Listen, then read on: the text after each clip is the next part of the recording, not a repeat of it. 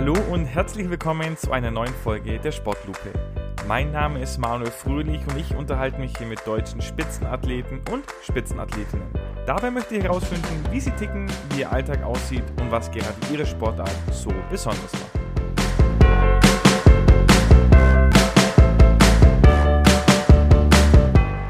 Heute ist bei mir in der Sportlupe eine Frau zu Gast, die, ich glaube, so viel kann man sagen, zweifellos die Beste in ihrer Sportart in ganz Deutschland ist. Ähm, welche Sportart es ist, wenn wir gleich drauf kommen. Schön, dass du da bist, Yvonne. Hallo. Und äh, ich habe es angesprochen, du bist die Beste in ganz Deutschland. Jetzt fragen sich die Zuhörer natürlich, äh, in welcher Sportart. Ich frage mich das auch, Yvonne, sprich doch deine Sportart mal auf drei Worte herunter. Was ist es denn mal ganz einfach gesagt? Mm, auf drei Worte heruntergebrochen würde ich sagen. Äh, meine Sportart ist schnell, vielfältig und äh, macht sehr viel Spaß. Okay, schnell, vielfältig und Spaß. Also ähm, das lässt noch sehr viel offen. Yvonne, sag doch mal, ja. was, was ist denn deine Sportart genau? Also wie heißt's? Und dann erklärst doch mal für jemanden, der vielleicht das Wort noch nie gehört hat oder vielleicht wie für ein Kind, wenn, wenn jemand zuhört. Also ganz einfach. Also ich spiele Badminton. Ähm, für viele ja, Freizeitsportler auch unter Federball bekannt, aber für mich ist halt Badminton ein richtiger Wettkampfsport. Und ähm, was das ist, also ich denke eigentlich, für die meisten sollte es ein Begriff sein. Man hat Schläger, man hat einen Ball, äh, man hat ein Netz, äh, ein Feld und einen Gegner und dann versucht man Punkte zu erzielen. Und ähm, ja, es wird in der Halle gespielt. Okay, jetzt hast du schon äh, Federball auch angesprochen. Ähm, Gibt es da tatsächlich einen Unterschied irgendwie vom Equipment auch, von den Schlägern, von den Bällen oder ist es eher so das Badminton, wie du sagst, wettkampforientiert ist und Federball man halt so zum Spaß vielleicht im Garten ein bisschen spielt? Ja, ich glaube, es ist einfach in Deutschland irgendwie hat sich der Begriff Federball für die Sportart ein bisschen so, ja, nicht, nicht durchgesetzt, aber halt das, das ist halt so ja, ein anderer Name, aber so, ich fasse es so auf, dass halt Federball dann eher so diese Freizeitaktivität im Garten dann aufgefasst wird und Batman ist dann richtig der Wettkampfsport ähm, und eigentlich Federball selbst ist halt der Ball. Der Ball, mit dem wir spielen, der besteht halt aus Gänsefedern und deswegen heißt dieser Ball Federball. Okay, aus Gänsefedern heißt der, der ist mit Gänsefedern gefüllt oder sind die außen irgendwie rum? Wie muss ich mir das vorstellen? Ähm, ja, also im Freizeitsport werden auch Plastikbälle benutzt, aber im Wettkampfsport werden äh, nur Gänsefedern benutzt. Also das heißt, man hat einen Korken, dort schlägt man den Ball und an dem Korken dran sind 16 Gänsefedern dran, ja, geklebt, reingesteckt. und äh, soweit ich weiß, kann man auch nur von dem linken Flügel eine Feder benutzen und das ist sozusagen einer von den Federn, der in den Ball kommt. Okay, okay. Und, äh, oder ein höchstens zwei Federn kann man da aus einer ganz sozusagen benutzen und äh, entsprechend sind die Bälle auch gar nicht mal so günstig, wenn man 16 Federn braucht für einen Ball. Ja, das, das, ist, das stelle ich mir vor. Wie, wie lang reicht so ein Ball? Also verschleißt ihr den? Weil beim Tennis kennt man es ja, da kommen, glaube ich, alle sechs Spiele kommen da quasi neue Bälle. Ist es bei euch auch so, dass ihr dann nach ein paar Schlägen jetzt sagt, okay, zum Beispiel wenn eine Feder fehlt oder wenn er irgendwie ab, einfach abgenutzt ist, dass es neue gibt? Genau, also die Federn können abbrechen oder der Ball kann seine runde Form verlieren, weil man halt, da wird ja sehr viel Druck erzeugt, wenn man auf den Ball raufschlägt und ähm, im Profibereich, wenn man ein Wettkampfspiel verfolgt, besonders bei den Herren, da wird halt sehr oft gewechselt, zum Teil fast jeden Ballwechsel, jeden zweiten Ballwechsel, was ich aus meiner Sicht sehr verschwenderisch finde. Ähm, äh, also ich versuche da schon, wenn der Ball eigentlich okay noch ist, dann spiele ich auch damit weiter. Manchmal, also die Profis machen das auch aus taktischen Gründen, dass sie den Ball wechseln. Erstens, weil der Ball natürlich auch anders ist, wenn er neu ist oder wenn er abgenutzt ist. Die Flugeigenschaften ändern sich. Und äh, ja, im Allgemeinen, äh, im Profibereich wird in einem Spiel, boah, denke ich schon so um die fünf, sechs Bälle mindestens benutzt und bei den Herren nochmal deutlich mehr und variiert natürlich auch nach Spiellänge. Okay, okay. Ähm, du sprichst die Spiellänge an. Wie lange geht denn so ein Spiel? Also spielt ihr einfach eine gewisse Zeit oder zählt man eine gewisse Punktzahl und dann hat man gewonnen? Wie, wie läuft das? Ähm, wir spielen bis 21, zwei Gewinnsätze. Ähm, Das bedeutet also, wenn man den ersten zum Beispiel gewonnen hat, den zweiten Satz hat der Gegner gewonnen, dann spielt man noch einen dritten Satz und dann alles halt bis 21. Man muss aber mit zwei Punkten Vorsprung gewinnen. Das heißt, wenn es 20 beide steht, dann wird nicht bis 21 gespielt, sondern bis 22. Und so geht das dann immer weiter bis 30 höchstens. Also wenn es 29 beide steht, dann wird nur noch ein Ballwechsel gespielt. Und dann wird halt der Satz oder das Spiel entschieden. Und ähm, je nachdem, ob man dann zwei Sätze spielt oder drei Sätze spielt, wie hoch das Niveau ist, wie lange die Ballwechsel sind, variiert so eine durchschnittliche Spiellänge. Ist sehr abhängig auch von Spielniveau. Also im Freizeitbereich oder auf den unteren Kategorien oder halt auch im Jugendbereich geht das deutlich schneller. Da dauern die Spiele häufig auch nur 20, 30 Minuten, ähm, wenn es nur zwei Sätze sind. Und dann bis zum Erwachsenenbereich, Hochleistungssport, da kann es öfters mal vorkommen, dass das Spiel über eine Stunde dauert oder manchmal sogar eineinhalb Stunden. Mhm. Aber eineinhalb Stunden ist dann schon sehr, sehr lang. Okay, okay. Ich habe gelesen, bis vor gut 20 Jahren oder ich glaube bis 2006 war es so, dass nur der Aufschläger Punkte machen konnte. Ähm, wieso ist die oder wieso war diese Regelung so? Also ist es eher ein Vorteil aufzuschlagen oder eher ein Nachteil, weil der Rückschläger dann vielleicht den ersten Schmetterball schon setzen kann? Also eine gute Frage, warum eigentlich früher so gezählt wurde. Also früher wurde bis 15 gezählt und man konnte nur einen Punkt machen im Aufschlag, das stimmt. Das heißt, man musste eigentlich auch zweimal Punkte machen. Das, also manche, ich weiß gar nicht, ob das jetzt ein Vorteil ist, wirklich aufzuschlagen oder rückzuschlagen. Im Einzel, also ich spiele halt Einzel, das heißt einer gegen einen. Oder im Doppel, das ist eine andere Disziplin, wo zwei gegen zwei spielen. Da hat die Aufschlagssituation nochmal eine ganz andere Bedeutung auch. Also ich würde sagen, im Einzel ist schon auch wichtig, aber man kann nicht so viel Druck erzeugen, weil das Annahmefeld größer ist. Und im Doppel, da wird halt das Hinterfeld weggenommen bei der Annahme und deswegen stehen die Spieler sehr weit vorne und man versucht da ähm, sehr genau, muss man den Ball reinspielen. Und da, je nachdem, ob man ein guter Ausschläger ist oder ein guter Annehmer ist, hat man das halt lieber. Ähm, aber ich finde es schon deutlich attraktiver geworden jetzt mit dem Rally-Point-System, dass man halt im Aufschlag oder auch bei der Annahme die Punkte machen kann. Und der richtige Grund, warum es früher so war, weiß ich nicht, ehrlich gesagt. Also es ist auf jeden Fall einfacher geworden dadurch. Ähm, ja. wie, wie sieht ein Aufschlag bei euch allgemein aus? Ich denke beim Tennis, wenn vielleicht viele das im Kopf haben, also die werfen den Ball hoch, holen aus und schlagen über Kopf quasi rüber. Ich habe bei dir mal, du warst ja mal im Tigerentenclub, da habe ich äh, gehört, dass irgendwas mit der ersten Rippe zu tun hat, dass das irgendwie so ein, ein Kennzeichen, oder so eine Kennzahl ist? Ja, also im Badminton steht man halt nicht hinterm Feld und schlägt auf, sondern man steht im Feld. Man hat aber eine Mittellinie und auch eine Aufschlaglinie vorne. Also die Aufschlaglinie ist ungefähr so ein bisschen mehr als einen Meter entfernt vom Netz. Man muss sozusagen in, in, ja, in seiner Box da schon stehen. Man muss also hinter der Aufschlaglinie stehen und auf der richtigen Seite. Wenn man gerade hat, also eine gerade Punktzahl steht zum Beispiel 2 zu 0. Man hat also zwei Punkte. Ähm, dann steht, ähm, schlägt man von rechts auf und wenn man, wenn es 3 zu 0 steht, dann steht, schlägt man von links auf.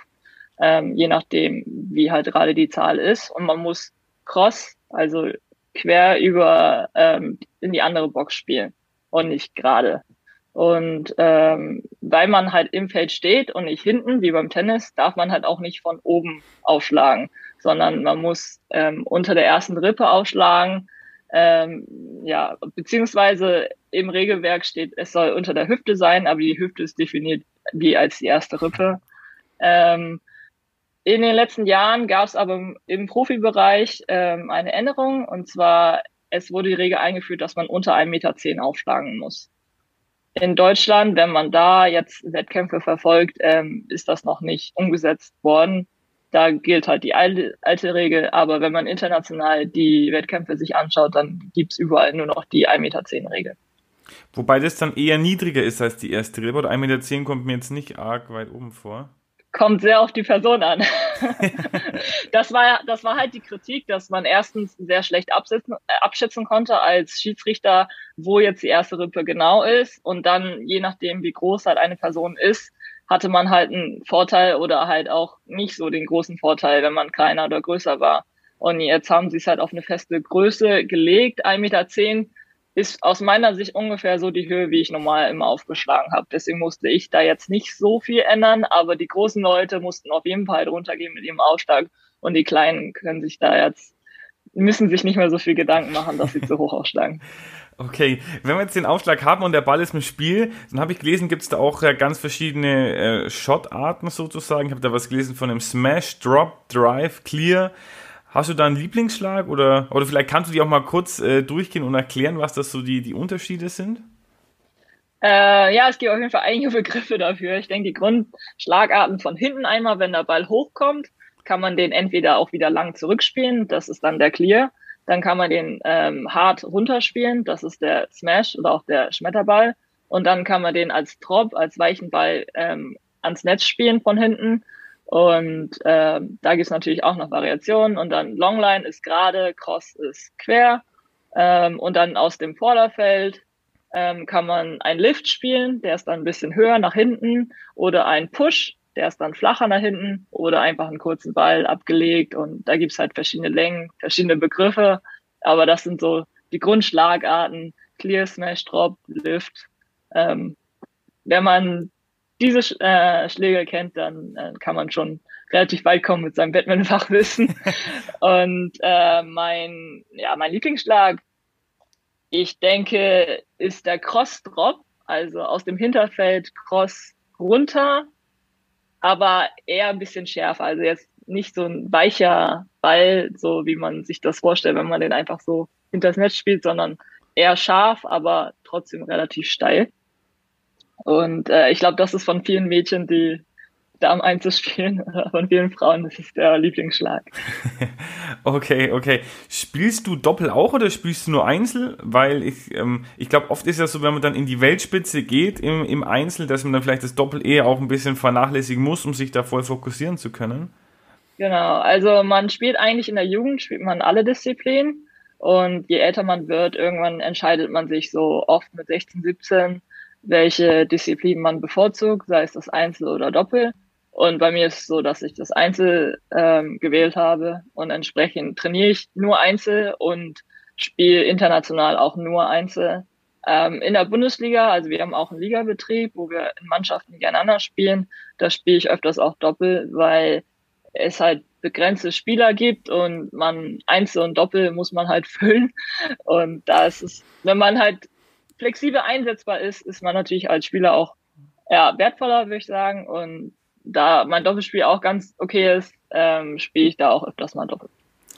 Okay, jetzt äh, die Bundesliga wird dann so wahrscheinlich das Alltagsgeschäft ein bisschen sein, oder? Oder wie kann ich mir das insgesamt vorstellen? Welche Wettbewerbe gibt es da? Gibt es da wie Grand Slams? So, das sind dann eher so die Ligen, wie jetzt vielleicht vergleichbar im Fußball, so das Dominierende und man hat nur ab und zu so internationale Wettkämpfe?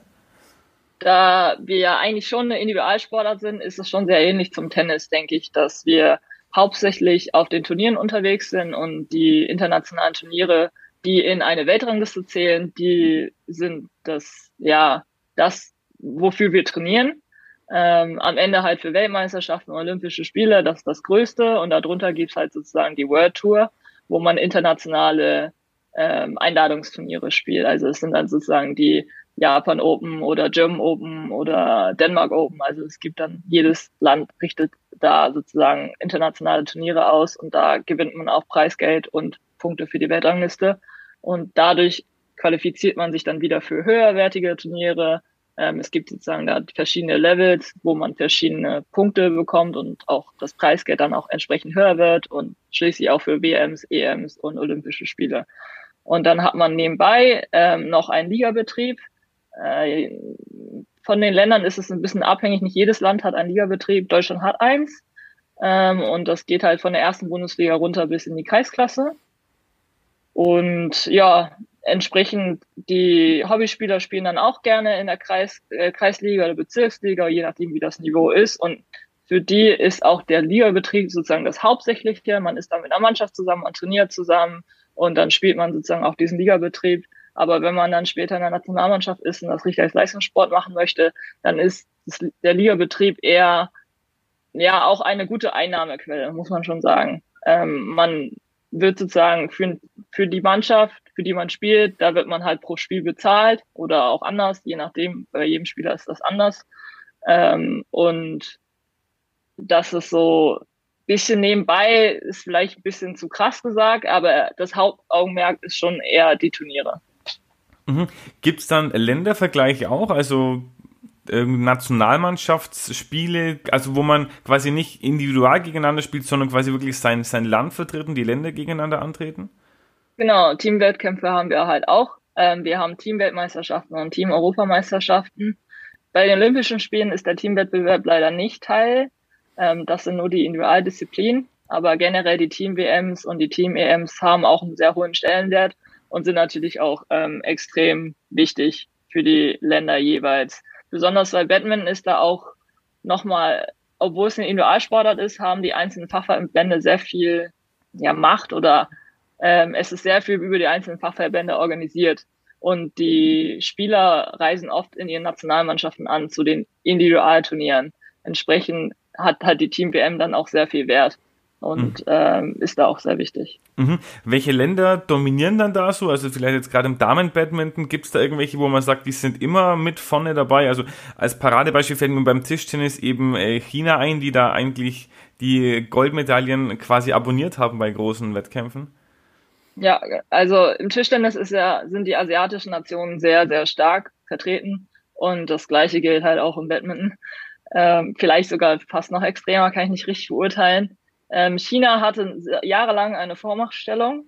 Die ist jetzt, also sie sind immer noch Top 1 bis 3 ähm, der Welt, aber ähm, es ist nicht mehr die gleiche Dominanz wie vor zehn Jahren noch. Also zum Vergleich 2012 in London haben sie fünf, von den fünf olympischen Goldmedaillen haben sie fünf geholt. Aber das ist in 2021 war es nicht so. Und auch ja, es ist eine andere Generation geworden und die anderen asiatischen Nationen sind auch nochmal deutlich stärker geworden. Ähm, als Beispiel, welche sehr stark sind, zum Beispiel Japan, China, Korea, Thailand, Malaysia, Indonesien. Es sind etliche asiatische Nationen, die da extrem stark sind. Ähm, in Europa ist es eigentlich auch, ich würde sagen, von den Kontinenten her ist der asiatische Kontinent mit Abstand der stärkste, aber dann kommt Europa an Nummer zwei. Und äh, in Europa ist es Dänemark, ein ganz kleines Land, ähm, da sozusagen die hat, hat die Vormachtstellung in, in Europa. Also ich weiß gar nicht von den Team-Europameisterschaften, wie viele, ich wahrscheinlich von 20 irgendwie hat 18 oder 19 Mal Dänemark gewonnen ungefähr. Ähm, ja, aber Deutschland ist im europäischen Vergleich auch nicht schlecht. Also gehört schon zu den Top 3 eigentlich regelmäßig. Und ja, im, im Weltniveau ist es dann sehr, sehr schwer, sich da durchzusetzen. Okay, okay. Ähm, wie sieht es denn aus? Was ist denn das ideale Alter für einen Badmintonspieler? Also wann kommt so der, der Leistungszenit, so vielleicht die, die richtige Mischung aus Erfahrung, aber trotzdem noch Spritzigkeit oder Beweglichkeit? Was würdest du da sagen?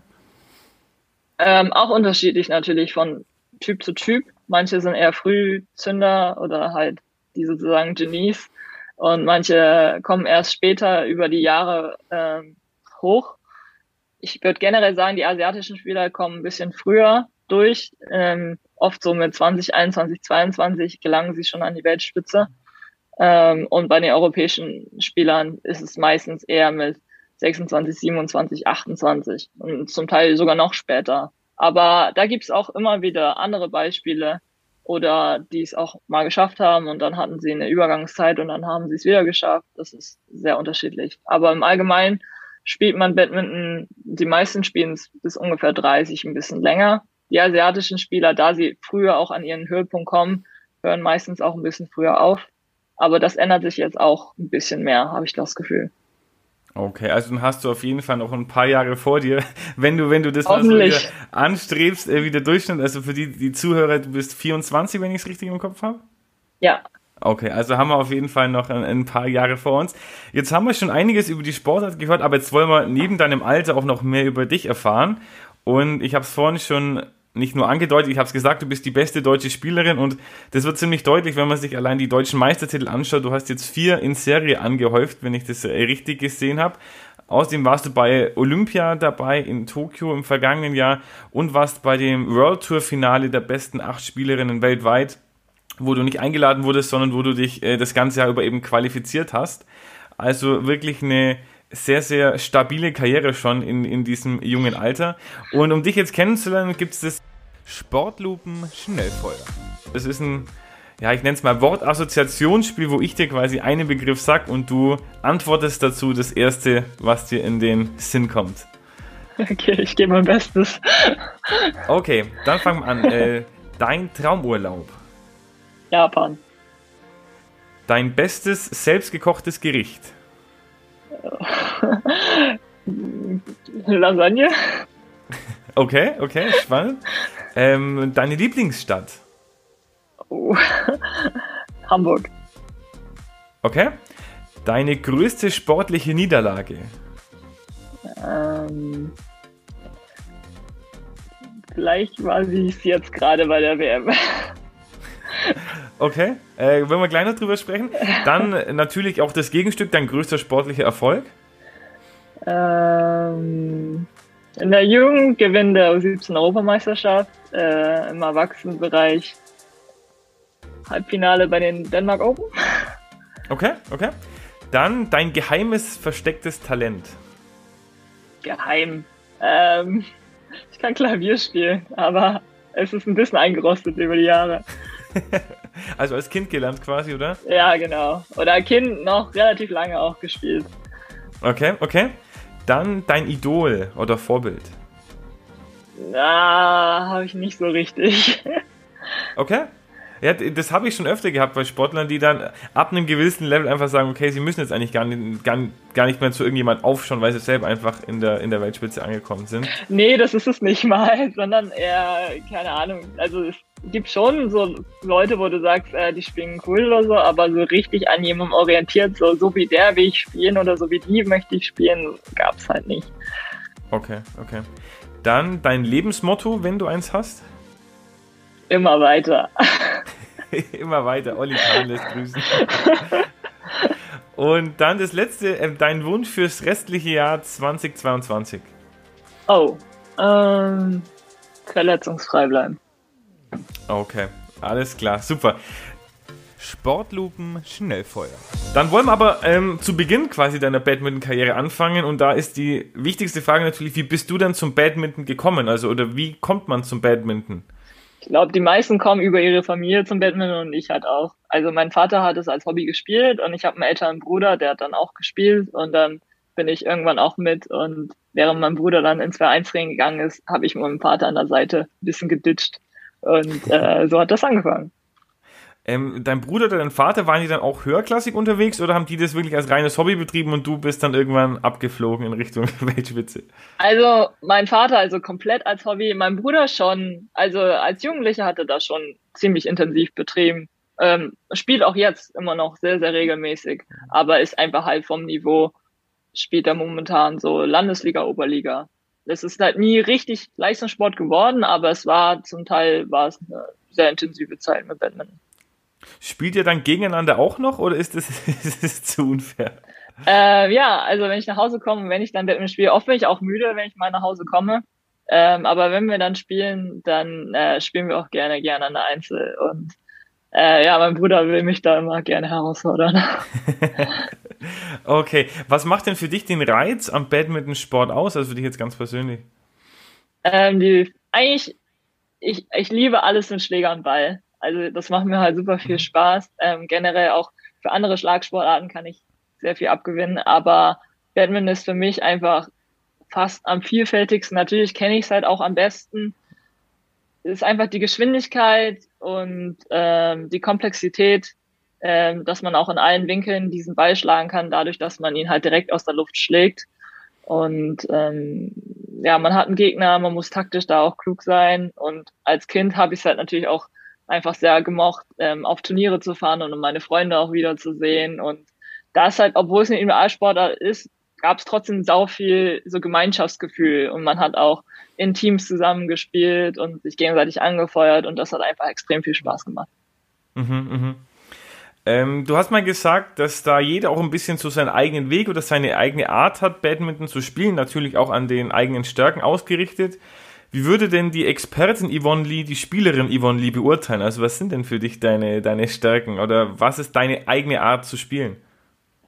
Ähm, ehrlich gesagt würde ich mich schon ein bisschen mehr Richtung Allrounder definieren. Also so krasse Stärken weiß ich gar nicht richtig. Ähm, ich denke, ich bin physisch schon relativ stark, ähm, kann lange intensive Ballwechsel durchhalten, bin da auch eher der fleißige Typ im Training und ja, versuche da einfach nicht nie so nachzugeben. Also ich bin sehr, sehr stur, auch in, im Wettkampf und also so, dass halt die Gegner wissen, wenn man gegen mich spielt, wird das eigentlich kein einfaches Spiel, auch physisch nicht. Man muss sich auf jeden Fall mega anstrengen. Und ähm, ja, ich denke, ich denke, solides Spiel und dann taktisch, taktisch auch solide. ich kann es nicht genau beurteilen. Müssen andere über mich sagen. Okay, okay, aber ich denke, das wird schon ein bisschen mehr als solide sein. Jetzt hast du das Training angesprochen. Wie oft trainierst du denn oder wie sieht denn dein Alltag allgemein aus als äh, Badminton-Profi?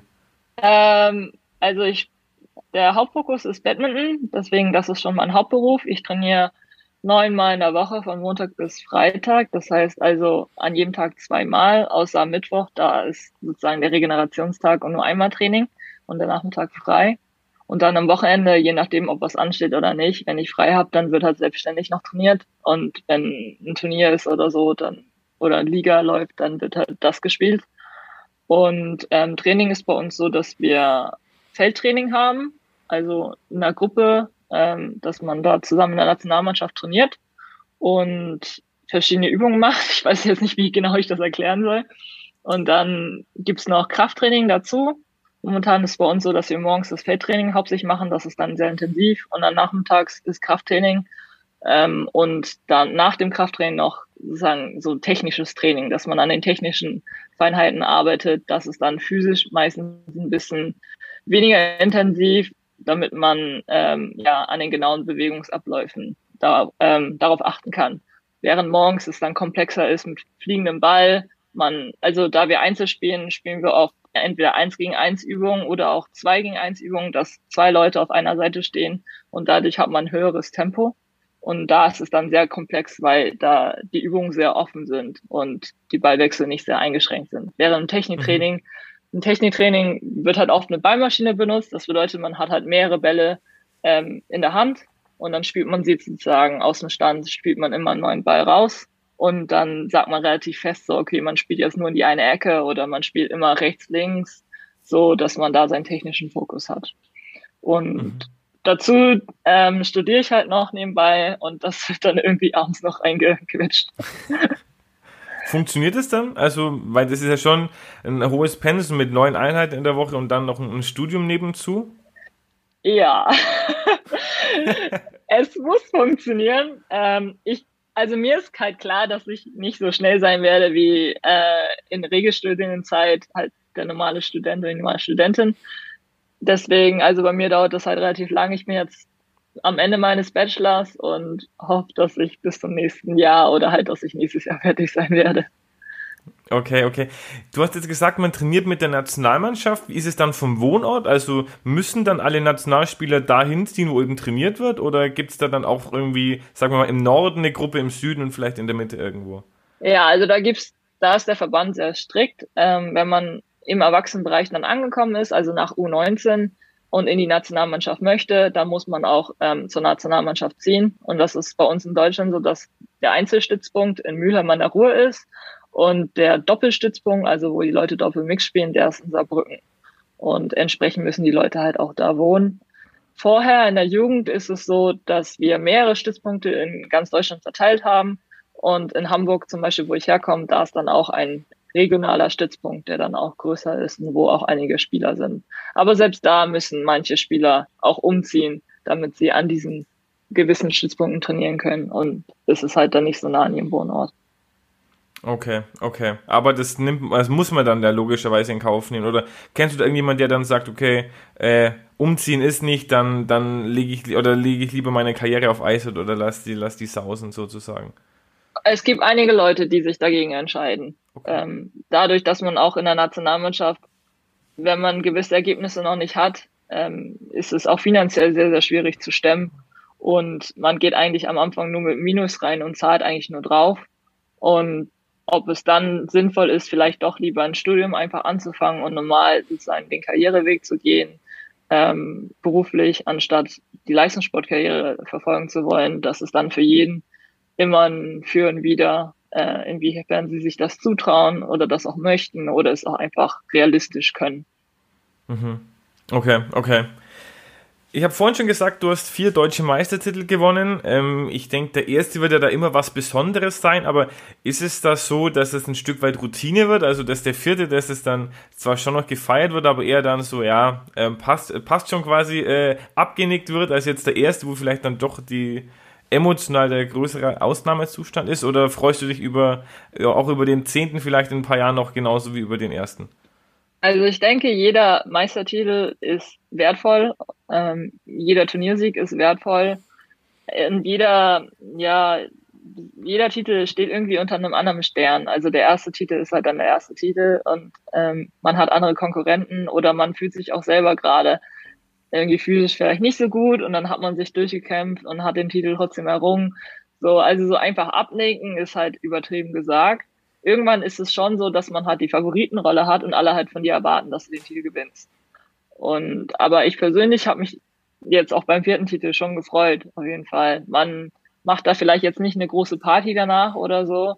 Das ist dann irgendwie auch nicht der eigene Anspruch, weil der Anspruch von uns ist eigentlich schon, also von den Nationalspielen ist nicht nur deutsche Meister zu werden, sondern auch in die Weltspitze vorzudringen. Und natürlich ist der deutsche Meisterschaft da sehr schön, aber das eigentliche Hauptziel ist halt bei uns, Olympische Spiele oder Weltmeisterschaften da gut abzuschneiden. Und deswegen ist es dann auch nicht jetzt so, dass der größte Erfolg ever. Aber auf jeden Fall ist es ein mega schöner Erfolg und ähm, es bedeutet einem trotzdem, auch wenn es jetzt der vierte war und nicht nur okay, der erste. Okay. Jetzt hast du es vorhin schon kurz angeteasert, leider unter der Rubrik größte sportliche Niederlage. Vor, ich glaube, vor zwei, drei Wochen war die Weltmeisterschaft. Ja. Ähm, und du, ich glaube, du bist aktuell die 25 in der Weltrangliste. Kann sein. Ich, ich meine, ich habe ich hab vorhin geschaut, ich glaube 25, ja. Ähm, ja, erzähl doch mal, wie, wo war denn die Weltmeisterschaft und wie ist es denn ähm, gelaufen dann jetzt im Endeffekt? Ja, also größte Niederlage meiner Karriere, ich muss sagen, äh, ich war ein bisschen, ich wusste nicht, was ich sagen sollte und das war halt das, was gerade passiert ist. Ähm, die Weltmeisterschaft war vor zwei Wochen in Japan, in Tokio und das war ein bisschen so, dadurch, dass die Olympischen Spiele in Tokio waren und dann ein Jahr später die WM bei uns dann auch in Tokio stattfand, das war dann so ein zurückkehren ein bisschen und das war eigentlich echt ganz cool. Hm, was da passiert ist, ist, dass ich hatte eine eigentlich gute Auslösung.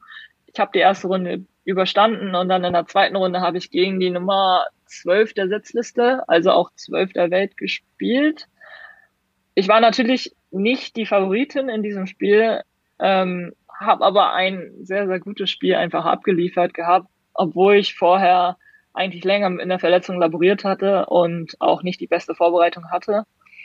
Es war das längste Spiel meines Lebens oder das längste Spiel meiner Karriere dann am Ende. Ähm, 86 Minuten lief es und es war einfach ein großer, großer Kampf. Ich habe den ersten Satz da lag ich lang zurück, habe es dann noch gedreht, den gewonnen und im zweiten und dritten Satz habe ich jeweils eigentlich noch fast bis zum Ende geführt gehabt und habe es dann jeweils doch nochmal raus aus der Hand gegeben und das ist natürlich dann extrem schmerzhaft und auch dadurch, dass die noch höher gesetzte in meinem Viertel ausgefallen ist, ähm, war das sozusagen eine sehr, sehr hohe Chance, da auch nochmal weiterzukommen als zweite Runde. Äh, meine Gegnerin am Ende ist auch ins Viertelfinale gekommen und das war natürlich auch schmerzhaft, nicht nur einerseits dieses Spiel nach so einem langen Kampf dann zu verlieren, sondern auch ähm, zu sehen, dass man eine sehr, sehr große Chance hatte, bei einer WM vielleicht auch weiterzukommen. Ich glaube, der dritte Satz war 2022, oder? Wenn ich es wenn richtig gesehen habe. Ja, richtig. Also wirklich, also dann ist quasi schon länger als normal geht, nur durch diese zwei Punkte erregelt, dass es da länger muss. Also da sieht man, wie, wie eng es dann äh, letztendlich gewesen ist. Ein anderes Thema, was bei, was bei Wettkämpfen, was ich auch mal sehr spannend finde, ist das Thema Schiedsrichter. Wie ist denn bei euch? Habt ihr einen Schiedsrichter oder läuft es da quasi dann so ein bisschen auf Zuruf, dass man dann einfach zugibt, in Anführungszeichen, ob der Ball jetzt noch auf der Linie war, hinter der Linie oder wie, wie ist es? Oder gibt es dann auch extra Linienrichter vielleicht sogar? Ja, es kommt auch wieder aufs Niveau an. Ähm, in den untersten Ligen gibt es gar keinen Schiedsrichter, dann spielt man einfach und einigt sich selbst und zählt auch selber mit.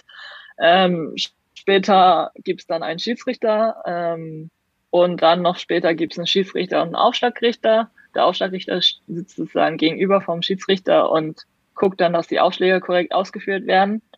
Ähm, und dann noch später, sozusagen auf internationalem Niveau, gibt's Linienrichter. Und je nachdem auch in welcher Runde man ist, gibt's eine gewisse Anzahl an Linienrichtern. Zum Beispiel in der ersten Runde, wo noch auf mehreren Feldern gespielt wird, gibt's dann nur zwei oder vier, je nachdem, wie hoch das Turnier ist.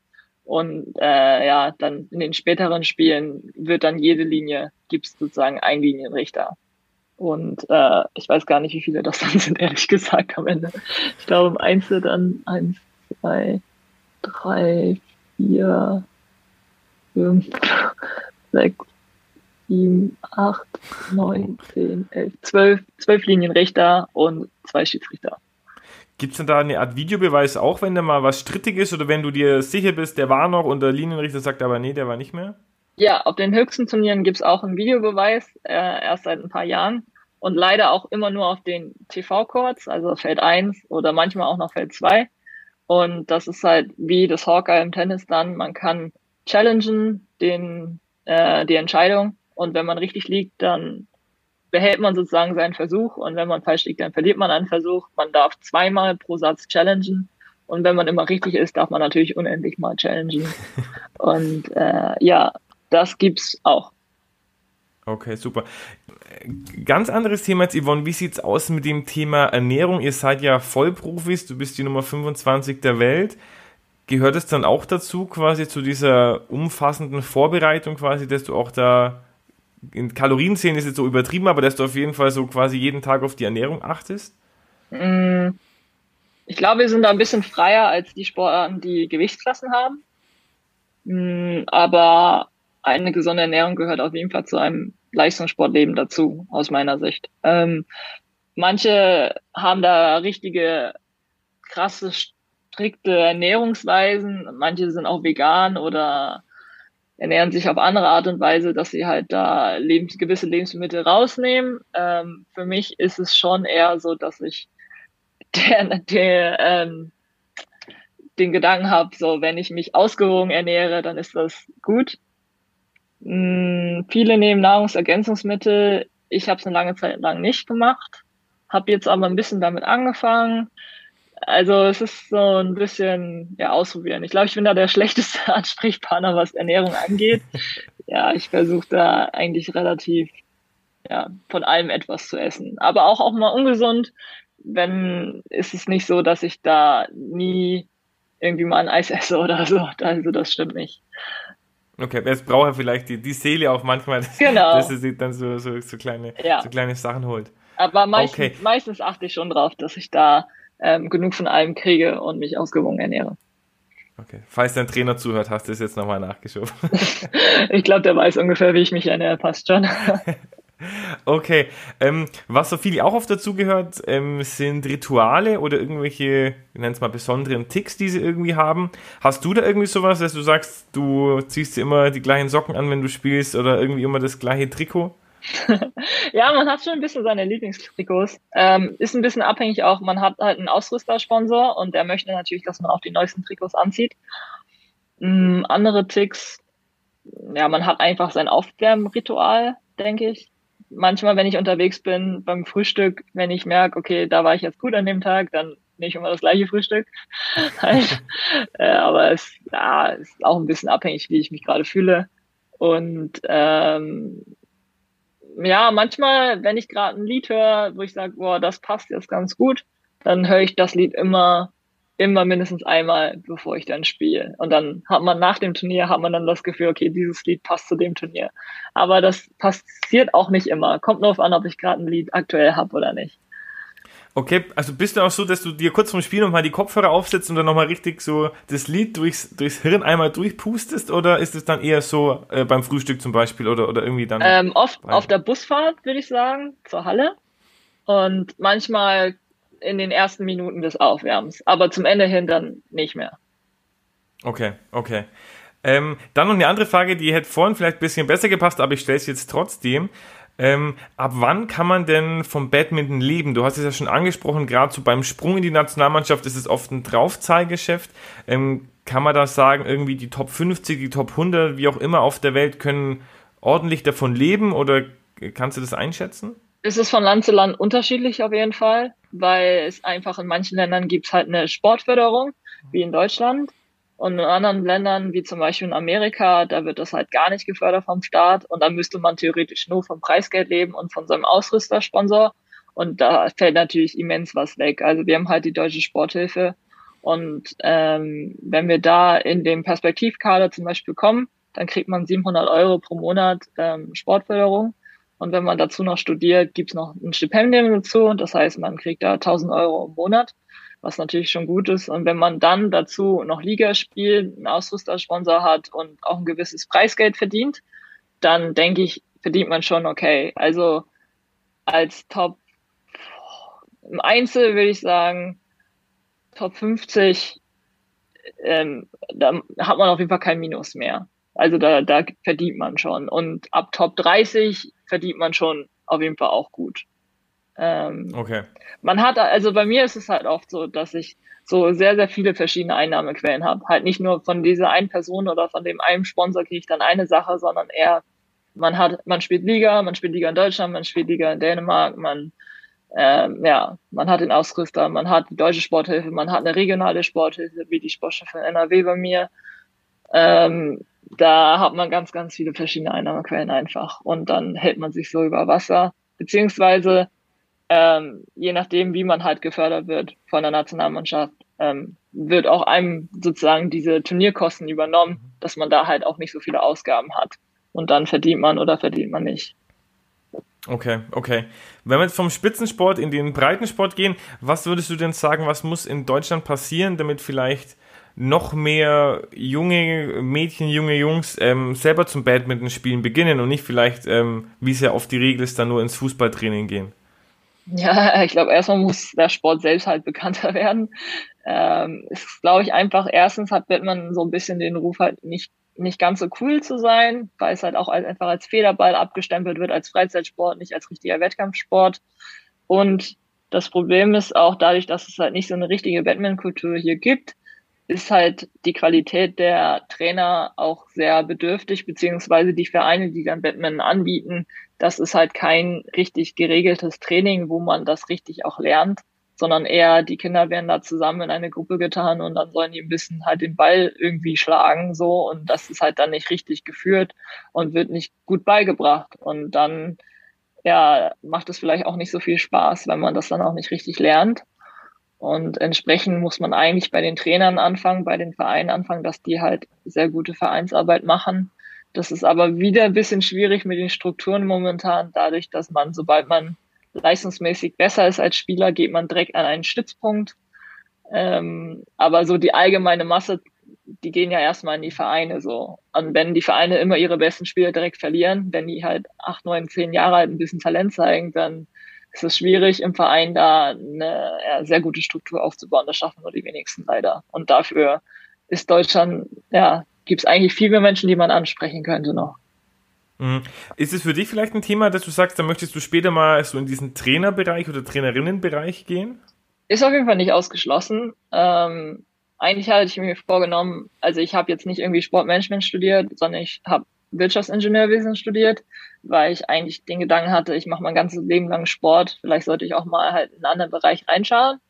Aber der Trainerberuf ist vielleicht nicht ganz so angesehen in Deutschland in der Gesellschaft, aber aus meiner Sicht hat er trotzdem sehr, sehr viele positive Seiten, die jetzt nicht direkt mit Geld zu tun haben oder mit Karriere so, sondern einfach, man ist an dem Lebensweg einer anderen Person beteiligt, man versucht sich zusammen im Team zu verbessern und man freut sich ja einfach wie halt ein Lehrer oder eine Lehrerin über die Fortschritte, mhm. Fortschritte seines Schülers und das gibt einem halt auch emotional super viel und das finde ich halt auch ansprechend für einen Trainerberuf. Aber ob ich es hauptberuflich machen kann, ist halt die Frage, weiß ich nicht. Ähm, weiß nicht, wie die Zukunft aussieht. Andererseits denke ich mir, wenn ich wirklich auch in Leistungssport gehen möchte, dann muss man das hauptberuflich machen, weil kein Spieler wird gut nur von einer Stunde Training pro Tag. Hm, ja, also das sieht man bei dir oder bei dir, wenn du sagst, okay, neun Einheiten in der Woche und das dann irgendwie als Nebenjob zu machen, das ist ja dann als Trainer, glaube ich, äh, unmöglich. Genau. So, so, viel Zeit hat man dann nicht. Es ist ähm, sehr viel Herzblut dabei, auf jeden Fall. Ja, ja. Dann kommen wir jetzt auch schon zur, zur Abschlussfrage und das ist vielleicht schon ein kleiner Schritt in Richtung Trainerkarriere, weil die, die Abschlussfrage ist immer die gleiche und zwar hast du für die ZuhörerInnen zu Hause eine Übung, die sie zu Hause machen können, ähm, wo sie quasi am besten so wenig Geräte wie möglich benötigen und durch die Übung, die sie dann quasi, die kann aus deinem Alltag sein, die sie auf dem Papier zu einem immer besseren Badmintonspieler oder einer immer besseren Spielerin machen. Hast du da irgendwas ähm, kann natürlich eine, eine statische Übung sein, eine dynamische mit Bewegung, da bist du, bist du ganz frei, du kannst die Zuhörer ein bisschen quälen, du kannst sie aber auch ganz, ganz leicht davon kommen lassen. Also top, dick aus. Ähm, dadurch, dass man schon eigentlich einen Schläger und einen Ball braucht bei mir, gehe ich mal davon aus, dass man einen Schläger und Ball irgendwie zu Hause rumfliegen hat. Und man kann sich da eine glatte Wand eigentlich aussuchen, kann auch gerne draußen sein und einfach mal versuchen, gegen die Wand zu hauen mit dem Ball und äh, da zum Beispiel 100 Mal es zu schaffen, den Ball gegen die Wand zu schlagen, weil der springt ja dann zurück von der Wand und dann äh, schlägt man sozusagen immer weiter. So braucht man nicht immer einen Partner. Wenn man halt auch mal alleine ist, kann man dann da üben. Man muss halt nur gucken, dass die Wand vielleicht äh, jetzt nicht die schönste Wand ist, weil es gibt vielleicht Flecken, wenn man mit dem Ball die ganze Zeit gegen die Wand steht. Okay, da muss ich jetzt aber nochmal eine Frage stellen, weil das habe ich auch im Tigerentenclub-Video gesehen. Wichtig ist natürlich, wenn man den Ball 100 Mal schlagen soll, wie halte ich denn den Schläger richtig? Weil ich habe da was von dem Bratpfannengriff gehört, den die meisten verwenden, der aber gar nicht mal so korrekt sein soll. Ja, mit dem Bratpfannengriff habe ich halt auch früher angefangen als Kind, bis ich das dann korrigieren musste. Ähm, es ist ein bisschen ähnlich so zum Shakehand-Griff beim Tischtennis, würde ich sagen. Ähm, man hat schwierig zu erklären mit Worten, aber man hat den Schläger sozusagen, wenn der Schläger Kopf gerade hoch zeigt, also man hat den Rahmen, sieht man sozusagen gerade, mhm. dann schiebt man den ein bisschen nach links als Rechtshänder. Das heißt, mhm. ähm, ja, und wie fast, wenn man jemand halt eine Hand gibt, so, so, so hält man dann den Schläger. Das ist dann der Vorangriff. Und ähm, der Rückangriff, den, da drückt man den Daumen auf die flache Seite von dem Griff. Wenn man das so erklären kann. Ah, okay, das heißt, ich greife gar nicht um mit den anderen vier Fingern, sondern ich tue nur den Daumen quasi. Äh, ja, dadurch wird der automatisch sozusagen ein bisschen rüber ah, okay. geschoben. Guckt euch Videos auf YouTube an, das gibt's bestimmt. okay, alles klar, super. Ähm, dann sind wir hier durch. Hast du noch irgendwas, was du hier loswerden möchtest an der Stelle? Hm, habe ich hier irgendwas? Ähm, ich würde mich auf jeden Fall freuen, wenn ihr Badminton eine Chance gebt. Ähm, man kann es auf jeden Fall in vielen Sportcentern und auch auf den Vereinen. Jeder Verein freut sich, wenn man dann einfach auch mal vorbeischaut. Und Schnupperstunden sind immer kein Problem. Und wenn es ja dann richtig Lust, also Spaß macht, dann kann man sich auch anmelden. Und ja, es, es macht mir super viel Spaß und ich hoffe, den Zuhörern, die es dann auch ausprobieren, die haben auch viel Spaß dabei.